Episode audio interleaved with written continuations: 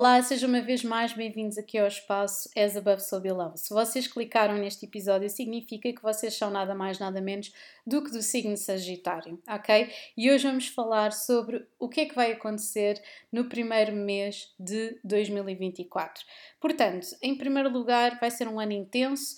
Um, se vocês por acaso adquiriram a agenda de 2024 As Above So Below, existe imenso destaque para signos de fogo e dar, porque vai tudo começar a speedar de uma forma ou de outra, uh, mas isto é um mês Uh, muito intenso, ok? Porque temos uh, Plutão a entrar em Aquário, no mesmo dia faz uma conjunção com o Sol, um, temos aqui uma grande intensidade porque isto já não acontecia há 20 anos atrás e, portanto, Plutão vai mudar, muda de signo de 20 em 20 anos.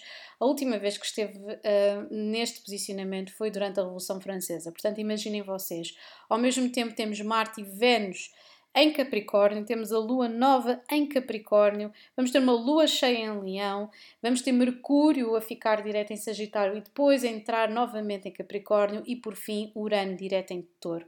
Portanto, isto é aqui uma data de transformações muito interessantes. Mas vamos começar pela primeira de todas e a mais importante, que é Plutão, que eu já tinha falado sobre. Um, e um impacto nos diferentes signos, mas nunca é demais relembrar. Plutão vai estar a incidir na vossa terceira casa, o que vai dar aqui um, um poder completamente diferente às vossas ideias, às vossas palavras, àquilo que vocês querem manifestar, ok? Se vocês fizerem as coisas de forma certa, vocês vão ser literalmente um mágico durante 2024 inteiro, ok? Uh, já tivemos o Nodo Lunar Norte durante a pandemia em Gêmeos, Sul em Sagitário e agora eu sinto que vocês aprenderam uma lição valiosa e que estão focados em algo que vocês gostam de facto na vossa vida, seja um relacionamento, seja a constituição da família, um novo trabalho, um propósito, um caminho, qualquer que seja, vocês estão focados. E durante este mês, aquilo que vocês vão estar focados é essencialmente nos vossos valores, na vossa autoestima, nas vossas finanças, na naquilo que é prioritário para vocês neste preciso momento e que está relacionado com aquilo que vocês em aquilo que vocês acreditam que é mais importante, ok?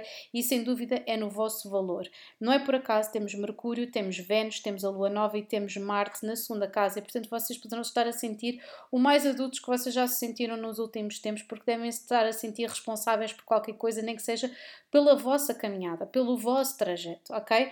Portanto, temos aqui uma data de coisas uh, a apontar, poderão ser contratos, muito cuidado, façam só após de Mercúrio ficar direto, logo no início do mês, em que está no vosso signo, portanto é excelente para vocês receberem dinheiro, assinarem contratos, um, começarem a escrever, uh, comunicarem com alguém, porque efetivamente depois, mais para a frente no ano, Júpiter vai transitar para gêmeos e vai haver aqui uma capacidade espontânea de fazer florescer projetos, Portanto, muita força nisso, principalmente porque depois temos uma lua cheia na nona casa e incrível, a nona casa é a vossa, uma lua cheia em leão incide na vossa nona casa, o que vai dar ou aqui uma, um explorar novas ideias, a explorar a vossa espiritualidade, o vosso caminho, ou significa mesmo uma viagem uh, e, um, e visitar um sítio que vocês nunca visitaram. E portanto, muita força aí, Sagitarianos, este ano vai ser particularmente especial para vocês,